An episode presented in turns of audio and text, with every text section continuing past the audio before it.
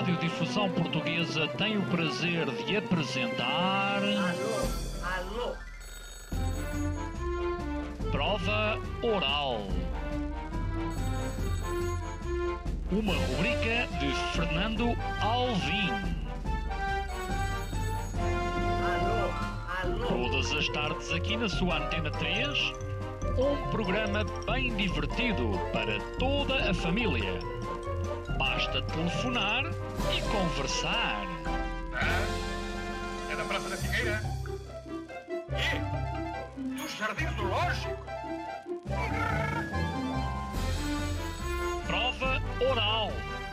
Um programa para gente nova. A vossa atenção, portanto, para o programa Prova Oral. Prova. Diz que amar é sempre um sentimento que se exerce na escuridão. A gente muda, chega a um ponto e a nossa, própria, a nossa cabeça enfraquece em relação a muitas coisas. A grande dúvida é saber se os irmãos podem amar como as mães que, por sua vez, amam como Deus. de que antes de convocar Deus, nós precisamos de convocar os homens. Walter Ugumem escreveu Deus na escuridão. Eu, eu vejo assim, eu vejo a morte como a grande oportunidade. Esta terça-feira vem acender a luz. Às 19 horas na Antena 3. Atenção, vamos abrir o programa de uma forma completamente diferente. Olhem só. As repetidas de Senhora Baronesa do Capitão estavam sozinhas sentadas no murinho rasteiro da estrada, como à espera de alguma condução, e procuravam segurar a comoção, mas não conseguiam. As criadas eram feitas de arrepios, ambas de mãos nos joelhos, umas bolsinhas pequenas ao ombro, onde não caberiam mais do que minudências essenciais, chaves e dinheiro, talvez uma pontinha de pão para sustentar a ausência. Qualquer carro que por ali rodasse as via, pauzinhos brancos a tiritar de um frio interior que não existia por fora no nosso verão. Caladas, nervosas, as repetidas sofriam inequivocamente em suas estranhezas. Alguém me pode dizer? Quem me consegue explicar? É este programa ainda está no ar? Pá, eu sei lá. Qual é o segredo? Não há uma receita. Enche chouriço de segunda até sexta. E depois é aquela cena. Dislexia do apresentador. É como É como o azeite rebelde. Chuva dourada que paira no ar. 2002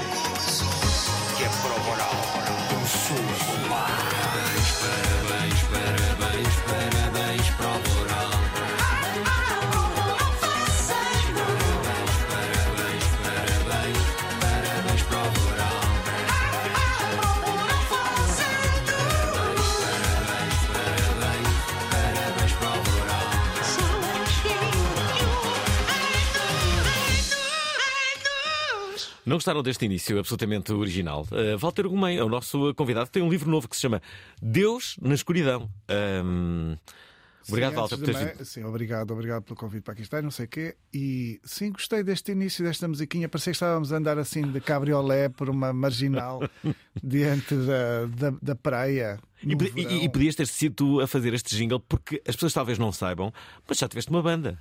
Sim, não, não, não diria que eu fizesse uma musiquinha tão alegre, porque a minha alma depressiva, lunar, não, não chegaria a tal. Então, mas espera, há muitos artistas que são depressivos e que são muito bem sucedidos. Aliás, pode ser esse até o segredo. Se deixares de ser depressivo, deixas de ter sucesso. Eh, sim, mas uh, sim. sei que te diga. Sou eu a tentar Esta alegar-te, Walter. esta Estou a tentar ver o lado positivo das é muito coisas. alegre, é muito. Não Ok, sei. ok. É, é, assim mu- isto é muito- demasiado alegre.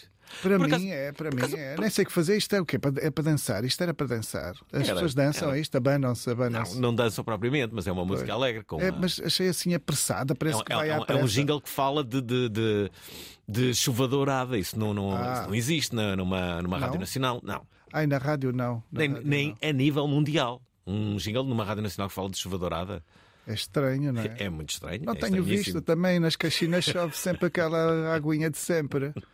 Não- Espera aí, não estou quem, quem é a pessoa mais famosa das caxinas? Tu, o André, O Helder Postiga, Helder Postiga, o André, o Abel Coentrão, eh, Fábio Coentrão, o Fábio Fala Abel Coentrão. Coentrão. Abel Coentrão também existe, é um amigo meu, jornalista, eh, poeta também. Hum. Mas tem alguma coisa a ver com Fábio o Coentrão? Não sei se são assim primos afastados ou qualquer coisa. O Paulinho Santos também não é das caxinas. Paulinho Santos, é- aquilo é um, é um ninho de, de gente que depois conquista o mundo. Eu não tenho a certeza, mas acho que o André, que era jogador do, do, Do Futebol Clube do Porto. Porto, ajudem-me, eh, adeptos do Futebol Clube do Porto, tenho. Havia um outro jogador que era o André André. Qual era a relação entre o André e o André André? Era filho. Filho. Ok, dizem Era que é filho, pois eu também sabia disso, sabia. Sabias? Não Eh, sabias nada. Claro, ideia. não- Era não. ser nada futebol. Eu, eu quero que o Porto e o Rio Ave ganhem, mas eu não faço ideia de quem joga nas equipas, quem são os treinadores. não Então, mas espera, mas ideia. as tuas equipas de coração acabam por ser o, o, o Rio Ave e, a, E o Porto. E, o Porto. Sim. E Passos de Ferreira, vivi lá quando criança. Eu, assim, se tiver alguma relação Hum. com os lugares, eh, são as, as equipas que eu prefiro. Por exemplo, quando compras móveis para a tua casa, vais a Passos de Ferreira? Também. Eh, E depois, às vezes, vou à Suécia. gosto, gosto da ideia de poder importar algumas coisas, é sempre mais chique. Espera, tens uma pessoa viajada, já foste à Islândia, já foste ao Brasil, já foste ao Japão. Curiosamente, nessas viagens, tu eh, chegaste a algumas conclusões. Uma delas, nunca tinha visto ninguém a falar desse modo. Tu dizes que, por exemplo, as pessoas na- na- nas ilhas. E isso é, uma- é bastante controverso. Atenção, ilhéus eh, que estão a ouvir esta, esta emissão, reparem. Distraiam-se, distraiam-se, por favor. Distraem-se agora, não é? Sim, eu, eu gosto de dizer as coisas e gosto de ter razão, É. não quero cá que depois venham mas se puserem mais alto, podem já começar a ligar aqui o, eh, o WhatsApp da Provaral. Que é, o Walter, da altura, diz que. Por exemplo, na Madeira, eh, ilha onde é baseado este novo eh, livro, já lá vamos, eh, tu dizes que há, há muitas pessoas que imigram, mas a vontade não é regressar. Ao contrário, tu dizes dos continentais, que o objetivo é, é, é sempre regressar. Tu vais mais longe, dizes que na Islândia, que há um provérbio islandês que diz que qualquer islandês imigra apenas 10 anos. Ou, ou que volta à casa 10 anos depois. É verdade. Fiquei a pensar nisso. E que no Japão as pessoas de todo querem emigrar. Não querem sair. Não querem sair. exatamente. Eu não sabia Inclusive, disso. Isso é verdade. É verdade, é verdade. Sim, são, são tendências, não é? São traços genéricos. É óbvio, é óbvio que se vai- vão descobrir sempre ex- exceções. Mas é verdade, os, os japoneses, inclusive, uh, tratam todo o resto da humanidade como bárbaros e são relativamente antipáticos. Curiosamente, nós temos da- do Japão a imagem de, de um povo profundamente cordial. Mas a, cordial, a cordialidade deles é uma disciplina eh, ética e política. É uma cordialidade de, de- de distância. É uma coisa postiça, é uma coisa Ah, que por ok. dentro eh, eh, eh, é imperada por uma rejeição. Eles rejeitam-nos claramente, eles não se querem misturar. Querem, inclusive, recebem-nos por questões comerciais, de relações internacionais que são necessárias ter, mas se nós pudermos ficar à distância e não pôr lá os pés, eles preferem, preferem manter as suas culturas, a sua cultura intacta, o seu espaço intacto. E, e, e continuam a chamar ao estrangeiro bárbaro. Uh, a Islândia é diferente. A Islândia é, é uma a população é muito diminuta e a ansiedade de sair é muito grande, mas por algum motivo uh, o, o, o, islandês necessita de voltar e então diz que o tempo médio de distância que conseguem estar é 10 anos. Já o português, tu dizes que é entre 30 a 40. O, o continental sai. O, nós, o português continental sai e, e, constrói a casa para a sua reforma, não é? Por isso regressa, quer regressar. O madeirense não é assim necessariamente. O madeirense que sai, por exemplo, para a Venezuela. Uhum. Eh, pode ter, agora com a questão política, uhum. a situação social, uhum. política na Venezuela, muita gente precisou de voltar, mas não voltaria, não era a intenção, não era voltar. Poderiam vir de férias, passar férias, ter até uma casa de férias, mas não, não é da natureza do madeirense voltar para, para a ilha. Deixa-me fazer-te esta pergunta. Tu, tu uh, distingues, naquilo que dizes em relação aos ilhéus, os Açores da Madeira? Achas que, que, os açorianos funcionam de, uma, de maneira distinta? Eu tenho a impressão de que o açoriano é necessariamente mais regressador, é um indivíduo que, que ganha maior afeição ao lugar. Uhum. Eh, Eu também acho, por acaso. eh, eu, eu- Isto é, não tenho a certeza em relação aos madeirenses. Madeirenses, a ouvir este programa, por favor, liguem. Eh, Não, não, não, digo, não aos- digo nada. Deixem-nos ter razão. Deixem-nos ter razão. Não, mas em relação ao- aos açorianos, eu diria isso. Tenho vários amigos eh, meus, eh, eh, açorianos, alguns deles tu até conheces. O Nuno Costa Santos, por exemplo, que regressou, sim, eh, sim, regressou, regressou aos Açores, mas há mais. Hum, Joel Neto regressou. O João. Neto, é verdade, é verdade. E Há qualquer coisa na- na- no açoriano que é mais nostálgica. Eh, Que é, que é muito mais contemplativo, é um indivíduo eventualmente muito mais contemplativo e muito mais intensificado pela relação com o espaço da ilha. O madeirense eh, não é muito nostálgico. O madeirense parece-me um indivíduo que foi muito mais desafiado, ou que é mais desafiado, mas que está muito mais perto de uma certa folia. Parece-me um indivíduo que necessita de uma certa festividade. Hum. E O madeirense. então, o madeirense Sim, sim. sim, é mais claro. festivo, não é? Uhum. É, é mais colorido. Será que as pessoas mais festivas não têm, hum, como direi, tantas. t- Tanto apego ao seu, ao seu, ao seu país? Po- po- Terão, pode haver- terão orgulho. é- E a Madeira é a Ilha das Flores, é, aquela, é aquele lugar que está sempre. Eu, eu tive agora na semana passada, estávamos de t-shirt. eh, Vou para lá sábado. Estava uma caloraça, não é? Os Hum. dias, um, um janeiro que parece o nosso abril já, eh, e por isso. Há- há- é óbvio que o madeirense tem brio e, e Hum. tem orgulho e tem uma identidade rotunda, não é? Há uma cultura, uma cultura específica da Madeira que é muito admirável, mas é menos nostálgico. Eu, eu, eu sinto que o açoriano é mais nostálgico. Outro dia tive uma ideia, que era fazer uma festa, uma festa só para, o- para, para, para, os ilhéus. E era uma festa com todos os açorianos e uh, madeirenses que existiam ah, no, no, no continente. E nessa festa só podiam entrar pessoas que mostrassem bilhete de identidade que tinham nascido na- na- nas ilhas e quem quisesse entrar para essa festa tinha que estar acompanhado de uma pessoa dessas. Não é? Que era tipo, ah, quero entrar. Então, mas o senhor é madeirense, é açoriano? Não sou. Então, e onde é que está o seu amigo madeirense? Ah, está aqui ao lado. Ou não está, então não vai entrar, não é? Tipo, adote um ilhéu. Portanto, Tínhamos que adotar um ilhéu e era com ele que tínhamos que entrar nesta festa se quiséssemos entrar. Digam lá que não é uma boa ideia. A Provaral devia. Sim, claro. A Provaral vai Não, organizar esta não- festa. não vou contradizer nenhuma das tuas ideias. Não quero. 22 anos de ideias absurdas. A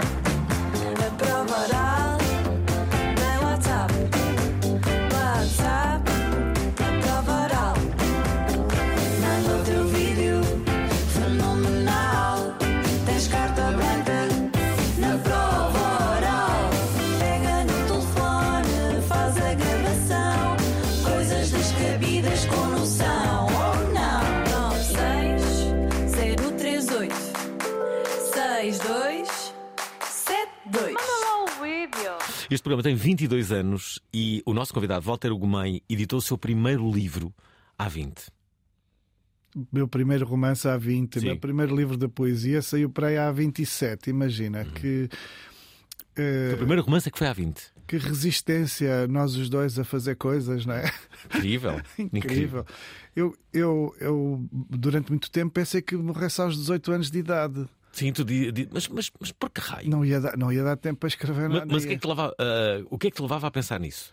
Eh, Não sei, achava-me faniquento, achava-me fraquinho, lingrinhas, achava mesmo que achava que chegar à idade adulta exigia uma robustez física e uma brutalidade, uma- um espírito qualquer que não me assistia. Eu, eu era distraído, era um tipo que pá, era, um- era um miúdo que adorava brincar e que até era bravo, era corajoso, adorava saltar de, de varandas e de janelas e nunca me parti, nunca, nunca parti um osso, nunca levei pontos, nunca nada, Nada. nunca me aconteceu operado a nada. nada. Nunca fui operado a nada, tive sempre, tive sempre alta sorte. Quer dizer, se calhar tinha juízo, queria ser. Nunca partiste nada. eu queria ser o Homem-Aranha, mas, é, mas sabia que não era e por isso saltava de onde podia saltar.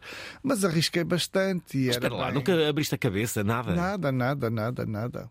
Nada. Nem as pernas, quanto Isso- mais a Isso, cabeça. isso nem sequer é normal. Pois não. Tu tens 52 anos. Isso, isso não é nada normal. Não, não me, não me aleijei com nada. Tive sempre bastante juízo, mas eu, mas acho que tive- tinha juízo porque eu divertia-me e fazia, fazia as minhas asneiras, mas, mas tinha sempre um sentido muito claro do, do, do, do tamanho do perigo. Assim. Então media muito bem as coisas, ponderava. e fui-me safando, mas achava de facto havia qualquer coisa na ideia de ir à tropa, por exemplo. Pensei, isto é ir à tropa, andar com umas, com umas pistolas e andar para lá nos e a rastejar nas lamas, como se via de, nos arames farpados. Uhum. Assim, aquilo é um secão do caraças. Eu não tenho.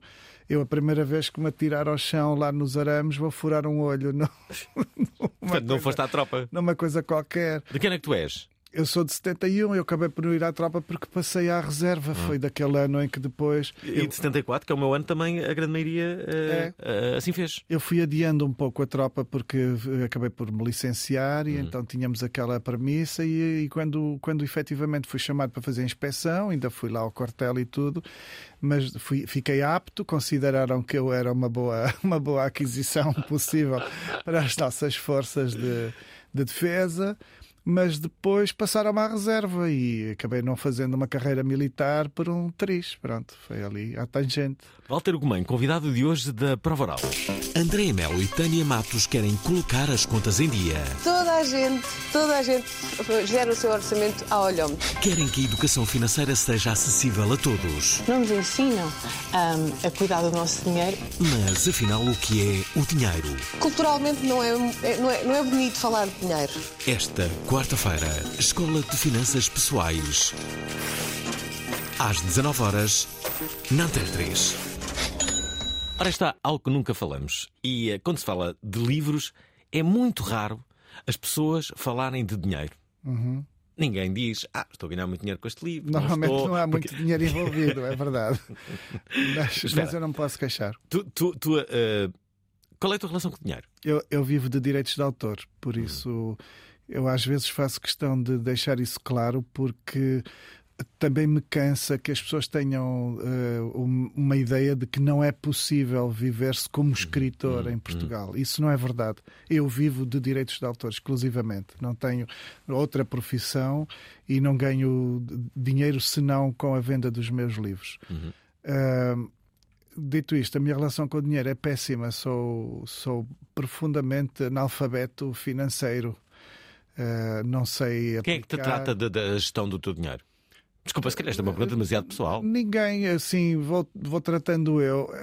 Talvez com a mesma, da mesma maneira que eu achava que ia morrer, que eu acho que sempre vou falir e, e não vou falir, e afinal ainda não fali completamente, porque vou andando assim com um juízo, mas eu sou muito displicente. Eu sou, sobretudo, meio desligado.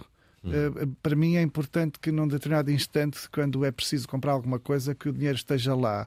Mas não tenho aquela ansiedade de dizer deixa-me acumular, vou guardar, vou ter não sei quanto, quanto é que seria necessário para eu sentir-me seguro. Eu não tenho isso, até porque não tenho muito a sensação de que vou viver eh, de tantos anos que precise Outra vez esse pensamento. que preciso de acautelar não sei quantas décadas de comida e de água e de não sei quê. Nunca guardaste dinheiro nas estantes? Não, não, tive uma vez, eh, acho que durante a pandemia, li umas notícias que os bancos iam racionar o dinheiro e porque faltava não sei o quê e talvez as pessoas não pudessem levantar e eu então fiz aquela figura de levantar 400 euros por dia. E eu pensei assim, e depois a gente dizia assim, mas tens várias contas. E eu assim, recuso-me a ir levantar daqui, dali, da colar. Não, vou levantar assim aqui. Pronto, 400 euros dá-me para comer, para, para arroz e para água. Se a questão fosse só a pura sobrevivência, caramba, 400 euros para arroz e para água e aquilo levantado vários dias. Então acho que tive assim, no- não digo debaixo do colchão, mas ali numa, numa portinhola qualquer, a dada altura, tinha pai 3 mil euros guardados. E, e aqui- achei estranho, parecia, sabes, parecia que tinha assim umas cuecas que não foram para lavar. Estás a ver? Ter assim dinheiro em casa debaixo das coisas, eh, não sei, é esquisito. É assim Eu uma... sempre toco em dinheiro, eh, cada vez toco menos. eh, não por não o ter, mas, hum, mas vez há menos dinheiro físico, não é? Sim, sim. Aliás, não me recordo. É, é muito, é muito raro ter, eh, ter dinheiro. Te, te lavo as mãos a seguir, depois de tocar no dinheiro. Sim, o dinheiro é muito sujo. Se calhar é por isso que me ocorreu a questão das, cuecas, não é? das cuecas não lavadas. É possível. Telmo quer contar aqui uma história. Aliás, Olá, fala o Olá. Telmo. Olá, Telmo. Corria o ano de 2010 ou 2011, já não sei precisar. Apresentaram-me um livro em que o autor só escrevia em, em minúsculas. Esse autor viria uma humilde apresentação de um livro de alunos das novas oportunidades em Valdecâmara. Eu era um desses alunos e calhou-me a mim a honra de ser o apresentador desse evento.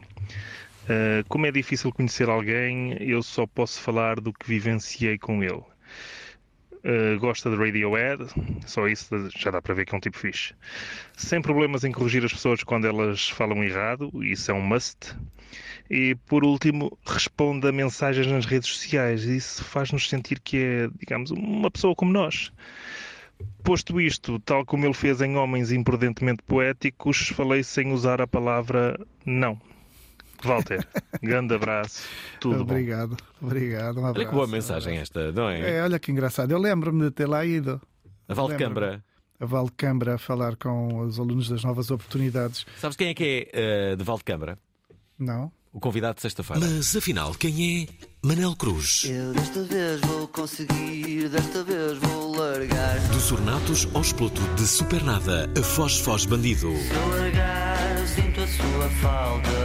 Se eu largar, ela perde a cor. Manel Cruz é a voz de quantas gerações? Opa, é engraçado pensar nisto porque, primeiro, a questão de ser uma voz de uma geração é uma coisa para deixar alguém vaidoso, não é? Esta sexta-feira em direto da casa de Manel Cruz no Porto. A prova oral vai entrar. Às 19 horas na Antena 3. A explicação é esta. Uh, Manuel Cruz, na verdade, é o pai de Manuel Cruz, que é de Valdecambra. Porque Manuel Cruz é, do, é, é de Porto. Não sabia, Manuel Cruz é maior. E que lorde, não é? A partir da casa da Manuel Cruz, a prova oral. Que finesse, isso é, é verdade. que é. Eu sou amigo de Manuel Cruz desde os 17 anos de idade. Uh, há, um, há, uma, há uma garagem no, no, na, na Batalha, no, no, no Porto, uh, que um, encomendou-me um, um trabalho. Eu e o Manuel já falamos sobre isso. e o trabalho era. Eu, tinha, eu, sou copywriter também, e o trabalho era fazer um slogan para, para essa. Para essa fazer um slogan para essa garagem, não é? Uhum. Onde, onde, os carros uh, uh, ficavam alojados à noite, não é? Uhum. E, um, pá, e a ideia que eu tive era, era tipo, os carros irem para lá, nem sequer foi uma ideia muito original, mas os carros, assim com os cobertores, punha-se umas mantinhas nos carros para eles dormirem lá. e eu mandei, uh, mandei, pedi ao Manel se ele podia desenhar a cena. E ele desenhou, e aquilo tive anos e anos, era o símbolo lá da garagem. Ai, vocês nem imaginavam que aquilo tinha sido o Manel a, a desenhar. Com, ideia minha. Olha, um, porque é, é, é engraçado. O que é que tu, o que é que tu ouves? Pre previsível? Uh, aposto que ouvias o Natos Violeta. Radiohead é absolutamente. Sim, sabes, eu mudei muito. É verdade, os Radiohead foram uma das minhas bandas mais, uh, mais frequentes. Eu adorava Radiohead. Ultimamente mas não tenho eu, ouvido nada. Mas eu não depois é? tive assim uma, uma paulada. Eu era, do, eu era do punk, não é? Uhum. Eu era punk rock, mão morda, obviamente, Sonic uhum. Youth, assim, os meus grandes heróis. E depois eh, PJ Harvey, Uhum. eventualmente. Uhum. Pixies, uh, eu, eu, fui muito do rock. E depois tinha assim aquela, aquele lado uh, gótico, Dead Can Dance, muito Bauhaus também. tudo, tudo quanto parecesse sinistro e um bocadinho aterrador era, era meio o meu, o meu ambiente.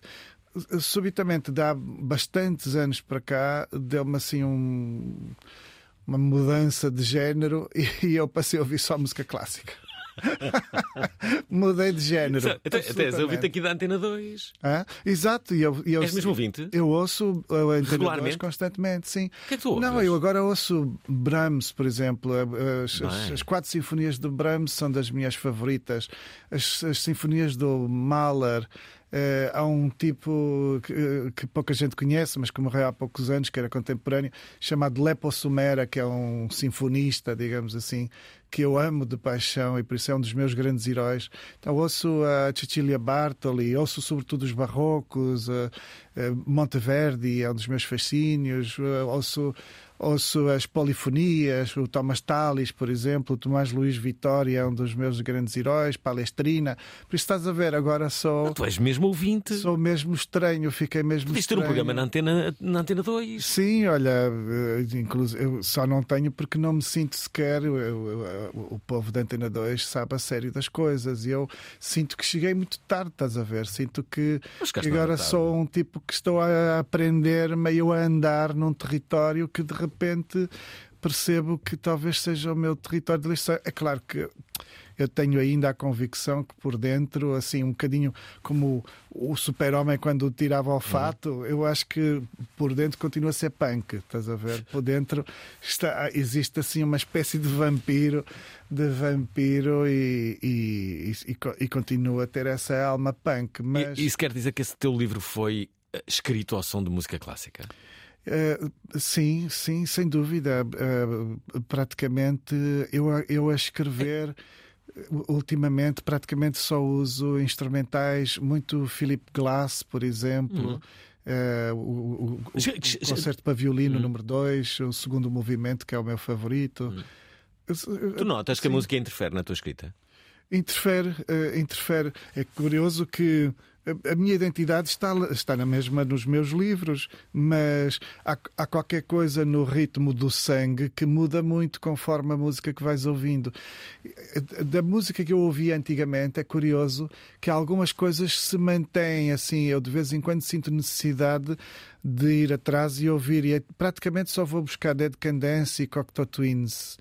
Uh, e às vezes ouço uma morta que era mesmo uma coisa é uma coisa que me faz que me faz como dizer vingar do mundo estás a ver? Eu ouço o Adolfo eu adoro o Adolfo adoro, é, adoro uma morta. qual é a tua música favorita? Tens alguma? Oblá que estás a fazer e aquela cena que depois coisa. Pá, porque eu precisava de. Sabes que eu acho que a nossa geração é um bocadinho mais Sim. novo, mas quando eu estava no liceu, tu, tu imagina o miúdo das Caxinas, pobre, num liceuzinho periférico, que Vila do Conde, mas também situava-se ali nas Caxinas. Éramos todos assim, pobrezitos, feiositos, mais ou menos com piolhos ou pulgas, eh, não tínhamos nada de marca, tínhamos uma roupinha sempre muito velhita. Sim éramos assim feitos. Eh, pronto, eu agora sou lindo, mas na altura era de facto feio. E, e quando aparece o Adolfo com o Obolá, a, gente precisava daquilo, percebes? Precisávamos de dizer aquilo ao sistema. Que, que, na verdade não parecia estar a fazer nada por nós. Uh, e talvez tenha feito, sabes, o 25 de Abril, a democracia, uh, muita coisa estava a ser feita por nós mas era lento e a gente não via. Uh, e, e, estando tão na periferia, não é? Porque a periferia não é a Almada nem a Amadora. A periferia são as Caxinas. Isso é a periferia. É? Isso é que é a periferia. Porque a Almada e a Amadora apanham aí o Cacilheiro, lá que raio é, em meia hora Lisboa, ou é? em 15 minutos. Uhum. Não sei quanto tempo leva, mas em 15 minutos estão na capital. E nós não chegamos em 15 minutos à capital. Por isso, isso é que é a periferia e de facto nós sentíamos que não tínhamos vez. Por isso o que queríamos dizer era mesmo o que o Adolfo estava a dizer. Queríamos, queríamos que as coisas fossem um bocadito. Estava a apetecer passar esse tema. Opa, uh, já. É, é, toda uma geração que te agradece pela, pela maravilha. É, é, é incrível este, este, este tema dos uh, Mão Morta. Aliás, um, um dos, dos uh, elementos dos Mão Morta depois deram origem a uma banda que nada tinha a ver com os Mão Morta, mas que eu adorava ali nos anos 90, que eram os mini drunfos. É... os mini drunfos, eu acho que só tiveram um disco. São muito poucas as pessoas que conhecem os mini drunfos. Algumas das pessoas que estão a ver este programa, naturalmente, os conhecem, mas. Devem ser muito menos as pessoas que gostam dos mini drunfos. Não, só, sim, sim, sim, mas era, era um projeto muito. Uh, como é que eu posso qualificar? Mas tu conheces os mini drunfos? Sim, eu lembro-me disso, assim. Havia uma música que era hum, que era uh, que se chamava, eu acho que se chamava Porteiro e que relata hum. uh, a ida uh, de, de uma pessoa ou Sardinha Biba em Braga. Uh, e eu só me lembro que o, o, o, o, refrão era porteiro, porteiro, tu tens que me deixar entrar. Uh, e o porteiro dizia: Não tem cartão, não entra. Já não me era, era, essa, essa, essa, letra é incrível. Agora, ouvi esse tema com esta distância. Na altura eu vibrava com aquilo, tudo aquilo parecia muito à frente do seu tempo. Mas agora dizia, isto é completamente já datado, não é? Mas, mas aquilo tinha muita Mas graça. a gente precisava disso, precisávamos do Zena para 2000, precisávamos é. dessas letras, a gente precisava de um, de um humor que não fosse disciplinado, percebes? Eu, eu sinto muito isso, que essa geração. E por isso é que fazem sentido as figuras de um Miguel Esteves Cardoso Cardoso, por exemplo, que Uhum. trazia uma impertinência, às vezes nem é estar de acordo ou não estar de acordo com as ideias dele, era a impertinência, o precisar de dizer a um país que foi disciplinado durante 48 anos por uma ditadura que nós não queríamos mais ser disciplinados, Eh, mesmo que pudéssemos estar a ser mal criados, não queríamos que não queríamos que nos de- dessem catequese, percebes? É, de- deixem-me estar, não me lixem mais aqui o, o juízo. Quem é que são essas figuras agora, no teu entender? São os humoristas? Eh, eu acho que não há, porque não existe a função, estás a ver? Não existe, não existe a causa. Hum. Nós hoje estamos esmagados por uma nova moral, por uma espécie de frenesi de- de, uma etiqueta, porque não acho que seja uma ética, é sobretudo uma etiqueta, não se pode dizer nada, tudo é ofensivo e não sei quê, e por isso os humoristas estão no olho do furacão. Mas eu acho que a causa não existe. Nós estávamos genuinamente a libertar-nos de, uma, de um lastro, de uma, de uma tirania que, que era muito efetiva. E agora as pessoas não sabem muito bem o contra que é que estão a lutar, estás a ver? E muitas das vezes eu acho que estão a lutar contra aquilo, inclusive, em que acreditam. E, e, e, e o que acaba por acontecer é que muitas das vezes os ativistas tra- transformam-se nos opressores, que é uma coisa delirante, não é? Que é, que é, que é tu teres uma causa e virares um fanático de tal maneira que viras a- que és um fundamentalista, acabas por ser um agressor, já não estás a fazer, a desempenhar um papel do bem, estás simplesmente a agredir as pessoas com as tuas convicções. E por isso perde-se um, um bocado o equilíbrio. E não há, eu não encontro muitas figuras hoje que possam ter a importância mudadora de um Miguel Esteves Cardoso ou de um Adolfo Luxúria Canibal. Aqui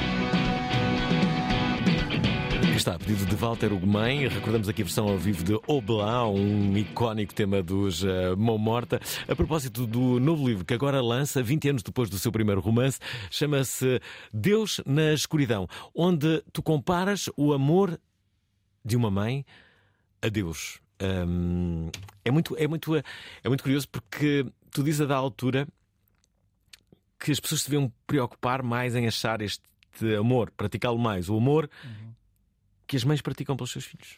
É, devíamos eventualmente cobiçá-lo, não é? que Cobiçar dizes, esse sim, amor, sim. cobiçar o exercício de um amor tão extremo quanto o que as, as mães são capazes de praticar, de sentir.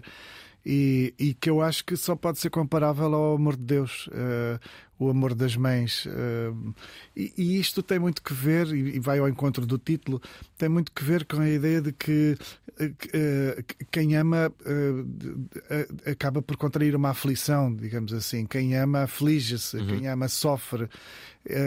E por isso eu, te- eu tenho a ideia de que se Deus existir, tem de ser um sofredor. Uh, mais do que ser mais do que ser um indivíduo em- empoderado, um indivíduo em si mesmado, eu não vejo não vejo que seja possível que Deus exista como um- como alguém uh, nem completo uh, nem todo poderoso. Eu acho que se Deus existir tem de ser alguém à mercê. E exatamente à mercê porque, porque ao inventar o amor ele inventa o medo, não é? Inventa o sofrimento, inventa essa dúvida da correspondência. Será que a existir Deus leria os teus livros? Uh, se- pois, eu espero que, espero que sim. Talvez não é? ele não necessite de ler nada. Mas, espera, a tua relação com Deus é curiosa, porque eh, eh, de, de, de, de miúdo não, não acreditavas muito em Deus, não é? Tu, tu- tu continuas a dizer que se pensa, se não pensares, acreditas em Deus, mas se pensares, não acreditas, dizes que é impossível. Pois. É, é- Estás a pensar neste momento ou não estás a pensar? Só para eu perceber a tua Estou a resposta. tentar pensar no que dizer. É um pouco, é um pouco Sim. como a diferença entre pensar e sentir, Ah, sabes? sim. Assim, se pensar de facto não acredito, mas se me perguntas se sinto que existe alguma coisa, sinto qualquer coisa. Sentes? Sinto. Ou sentes necessidade? Talvez, ou, ou uma pieguice qualquer, uma, uma- um medo qualquer que. Morrer é isso? Tens medo não, de morrer? não tenho medo de morrer. Tu dizes que morrer é fácil, não é? Sim, eu tenho sobretudo pena que morramos, mas não sou só eu, porque se. Mas se não morrêssemos, de- o mundo nem sequer estaria preparado. As, as pessoas. Já viste? Sim, Era muito pois, egoísta da nossa mas- parte, não queremos morrer. Sim, mas eu quero tanto ser egoísta, Alvin. Quer dizer, poupa-me em relação a isso. ser não. egoísta? Eu quero. eu quero. Mas pá, se, se todos nós não morrêssemos, não havia condições, não havia comida para Mas eu todos, não havia, não havia espaço para Mas todos. eu quero que exista condições noutro plano qualquer. Que a Só gente vá noutro para um planeta, lugar então até falamos sobre isso. Um, um lugar maior ou que, ou sem, que não, Não, seja espera. físico. Eu de repente estou a ter aqui uma, uma ideia, não é? Que é. E ontem o programa foi sobre isso, sobre o universo, não é? Uhum. E há sempre aquelas dúvidas. Já agora gostava de fazer essa pergunta: se existe ou não vida noutros planetas. Mas Claro que imagina. Deve existir, não é? Quem sou eu? Sim. Agora, tu Não é consensual tu se ligas resposta, aquelas não televisões, o canal História, não sei o quê, passam o dia a mostrar os alienígenas e as teses. de- Por isso, quem sou eu? Tantos historiadores e pensadores que, que já estão certos disso. Eu, eu, eu, eu vou, vou ser muito sincero. Eu adorava que isso fosse verdade. Adorava. Há em Eu não- mim uma não vontade adorava, enorme que porque tudo isso acho- seja verdade. Agora, não eu ainda não vi nenhuma. Sou muito Não, cético, eu, acho, não é? eu, sinceramente. Não há nenhuma prova. Eu tenho a sensação, eu acho que deve existir extraterrestres, mas também acho que quando eles conseguirem cá chegar, ao invés de nós chegarmos lá, vão-nos lixar. Vão Achas? Claro, ser maus? obviamente. Ou das duas, uma, ou somos nós que chegamos lá e, so- e mostramos que somos mais poderosos. Então somos os invasores, não é? São porque eles conseguimos chegar lá, ou então se chegarem cá eles primeiro, significa que nós somos uns nabos comparados com eles. Porque a- eles a conseguiram história vir dos- de lá para cá e nós não fomos de cá para lá. Aí é que está. É que historicamente os invasores não trazem boas novidades para quem, Pois, para quem visitam, não eu é? Não quero, eu não quero muito que eles cá cheguem. Eu gostaria de acreditar é que a gente consegue ir a algum lado e descobrir a coisa, mas não vejo jeitos. Aliás, nós crescemos numa época em que nos pr- prometiam que em 1999 íamos passar férias à Lua. não é? E em 99 eu, eu não me lembro bem, mas eu acho que fui à Baixa da Banheira. Espera aí, espera aí. Fui à Zambujeira do Mar. Espera lá, espera lá. Aconteceu uma coisa incrível. Enviaram, enviaram o, uh, o tema, o tema que eu estava a falar dos, dos mini drufes. Olha. Esperem, querem ver? Reparem, é o é. Eu não sei de que ano é que é isto. Isto é. hum, É isto 90. É 90, muito. uh, era assim. Isto, isto agora já não tem tanta graça, mas na altura. uh, uh, as discotecas usavam o cartão, havia esta coisa de se não tem cartão, era uma desculpa que os porteiros usavam. Usavam o cartão as mini saias, porque de mini saia toda a gente entrava. Espera aí. O tema, o tema era assim. Eu eh, não sei se alguma vez eu te- terei passado eh, mini drunfos. Aí está.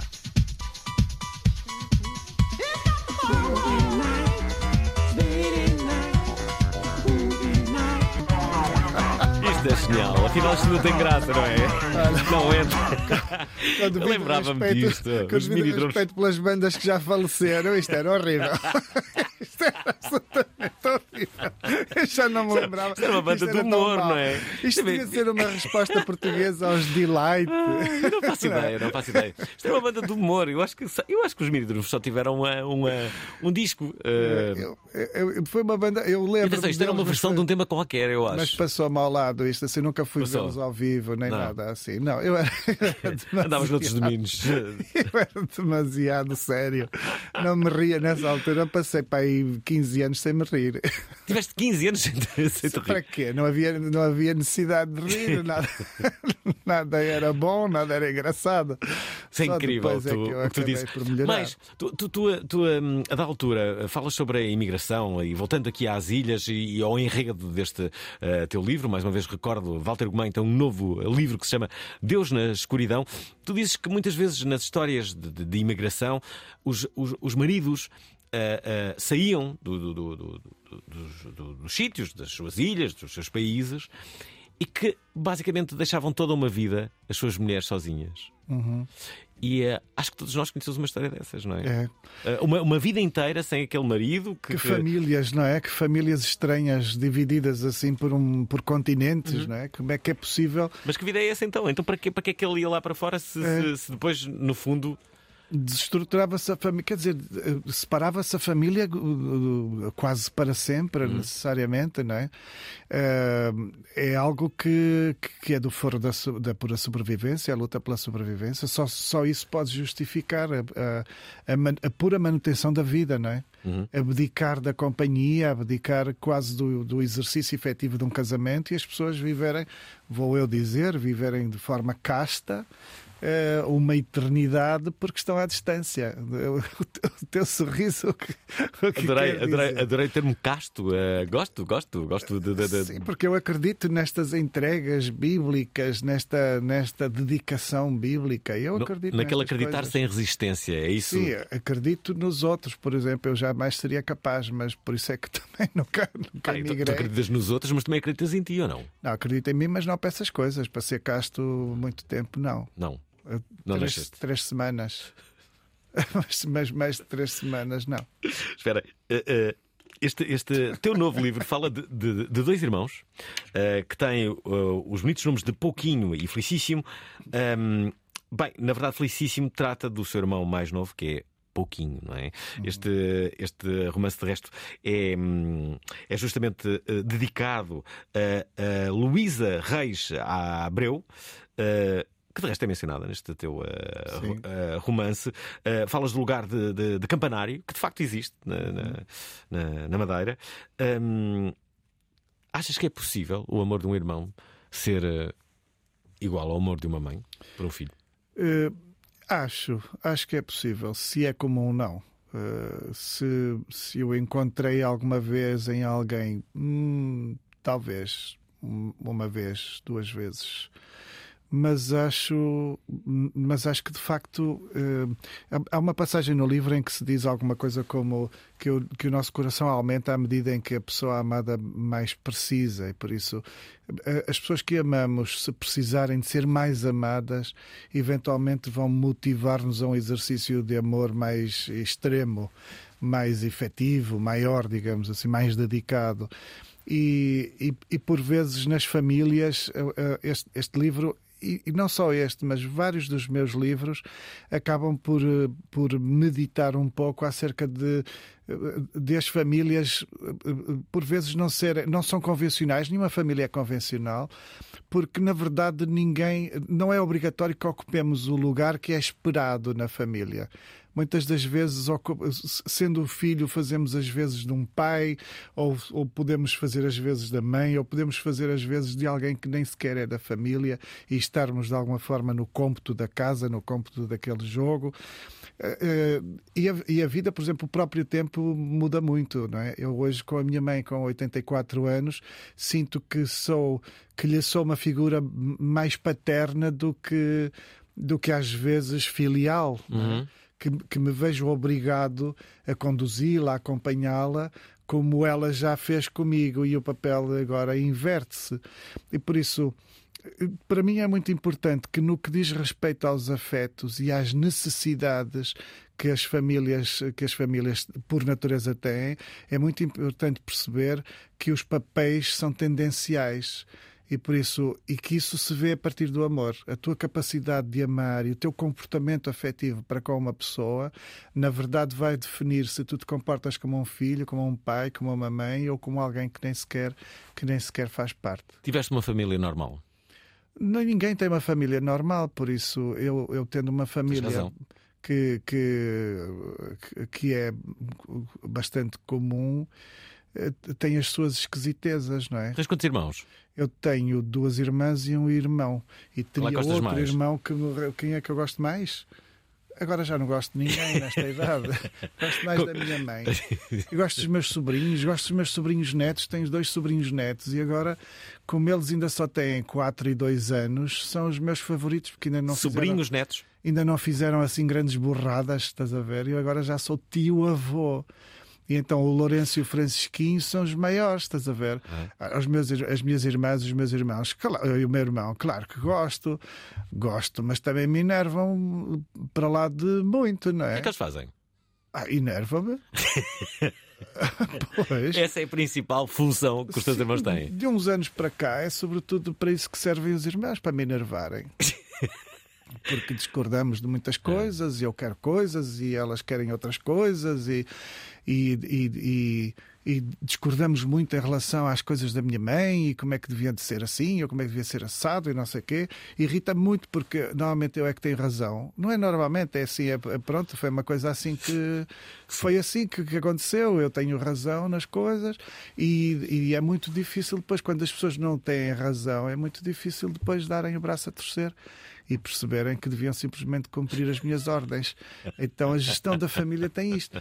O Miguel Eu espero que eles Esteves estejam a Cardoso- ouvir. O Miguel Esteves Cardoso, de quem nós já falamos há bocado, tem uma crónica excelente sobre a família que ele uh, uh, explica que a família funciona como a máfia, uma máfia, é cheia de subornos e de, e de falinhas mansas para a gente levar adiante determinadas intenções e para dar certo, e depois saca um dinheiro dali, empresta ali, depois cá de ver, depois diz que paga, não paga, depois isto, não sei que, não sei o quê.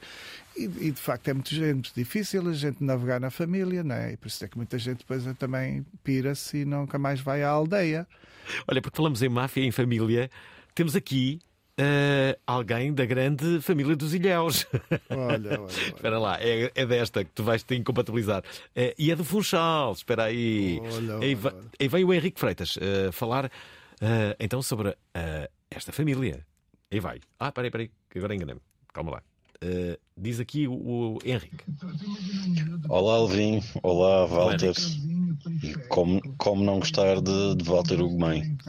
Seja pela, principalmente pela escrita, mas o que é que cativa mais é Walter Ugumem. Para mim é a serenidade na voz. E, e também eh, epá, a empatia que, que se gera logo. Porque Eu, no mês de setembro passado, estava no, no Porto, fui no dia de- do concerto de Benjamin Clementine e encontro o Walter Ugumem numa, numa galeria. E eu estava a ler, eh, na altura, em, O Filho de, de Mil Homens e fui imediatamente ao carro buscar o, o livro que era para ele me autografar. É, partilho também com, com o Walter uh, o ano de nascimento, também sou de 71. Partilho também o gosto musical. Ele fez aí referência ao Philip Glass. Philip Glass é fenomenal. E, epá, e eu estou ligado ao Funchal. E, e essa ideia de, da festa para os ilhéus, eu sou gajo, sou menino para, para, para lá ir, para lá meter os pés. E eu um vou abraço aos dois, até logo. Eu vou contigo para entrar, não é? Tipo, Eu também quero não, ir não- não posso- vamos, vamos dois com ele, né? que é a única forma Não tarda de, nada de entrarmos começa na a festa. época dos arraiais, aquilo depois é arraiais pela ilha fora, aquilo começa ali num mês, só acaba pai meio ano depois. Espera aí, espera aí. Uh, Deixa-me só dizer que estamos a 4 minutos do final deste, deste, deste programa, mas ainda tenho uma coisa para perguntar aqui ao Walter. António Mateus é repórter de guerra. Aqui, nas trincheiras ucranianas, vive-se, como é natural, um ambiente de grande tensão. Já esteve na linha da frente de seis guerras. Viu o que acontece na zona de impacto. Uma terra onde se combate há séculos. Sabe que na guerra muitos mentem, mas como saber quem está a mentir? A guerra no Afeganistão já afundou impérios. Esta quinta-feira, toda a verdade. Às 19 horas, na Antena 3. Num dos muitos textos que eh, li sobre este livro do eh, Walter Ugumem, a da altura encontrei destacada uma parte do eh, seu livro que se chama Deus na Escuridão. A parte é esta, gostei mesmo de a ler e talvez a reproduza. Diz assim. Amamos mais o que vemos em perigo. Somos feitos para aumentar de coração perante a família que sofre. Por vezes, nem tripas levamos dentro, nem estômago ou rins. Somos tão ocupados por amar alguém que nenhuma função desempenhamos senão a de amar. E todo o nosso interior é o coração dilatado, esforçado como um touro jovem que se disfarça em nosso aspecto mais frágil. Concordou o autor.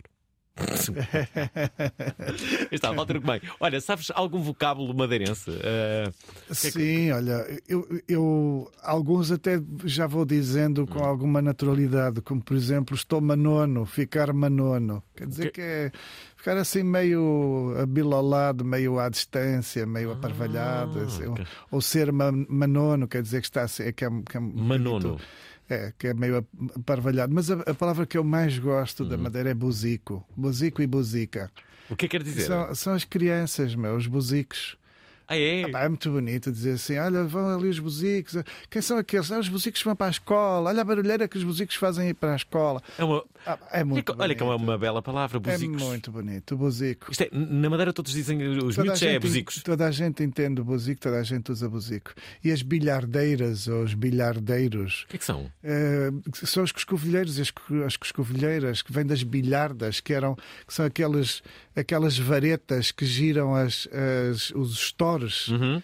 Eh, São as bilhardas e por isso são as pessoas que ficam atrás dos stores a fechar, a abrir e a fechar para, para verem quem vai na rua. Então ninguém diz coscovilheira nem bisbilhoteira, toda a gente diz eh, bilhardeira ou bilhardeiro. E é muito, é, é muito bonito. E, e, é- e e depois dizem que o céu está forrado e o túnel é um furado. Eh, há assim, há assim umas, há umas coisas muito, muito engraçadas. E ter uma freima, apanhar uma freima, né? apanhar um susto. É muito bonito. O madeirense é muito bonito. Da última vez fiz-te uma pergunta, que é um clássico neste programa. E quero fazer de novo a pergunta. E olha que eu não faço isto eh, muitas vezes. Não sei se me lembro. Ah, a pergunta é basicamente a mesma. Eh, os ouvintes deste programa sabem qual é a pergunta. A pergunta é: o que é que a vida te ensinou? Olha, a ser grato, a, não, a, não, a não esperar por mais nada, porque aquilo que me foi dado eh, já, já justifica, eh, no sentido de já, já me traz alguma justiça, já me traz justiça. E por isso, para mim é muito importante e tem sido muito importante aceitar simplesmente o que, o que tenho, o que sou, o que é possível ser, sem ter a ansiedade de conquistar eh, rigorosamente mais nada. E por isso, o que puder vir de bom será, será, será bem recebido, ficarei feliz, mas, mas eu, eu tenho a sensação de que, sobretudo, me compete a gratidão. Hum. Sei que estes dois eh, personagens, eh, Pouquinho e Felicíssimo, um deles já estava na tua cabeça há mais de 10 anos. A minha pergunta não é sobre eles, mas sobre outros personagens. Tens mais personagens na cabeça para novos livros? Tenho, tenho, eu tenho, eu vivo assim. Aliás, os livros eh, ficam numa espécie de linha de espera, não é? Então assim fazem assim uma linha de espera e, e- e- a linha de espera é é exatamente eh, marcada pela presença dessas personagens. São, são figuras que, que me atraem, figuras que de repente invento que me ocorrem e que eu acho mais tarde mais cedo eu gostaria de, de- de- escrever sobre esta gente, esta pessoa, eh, sobre a sua condição.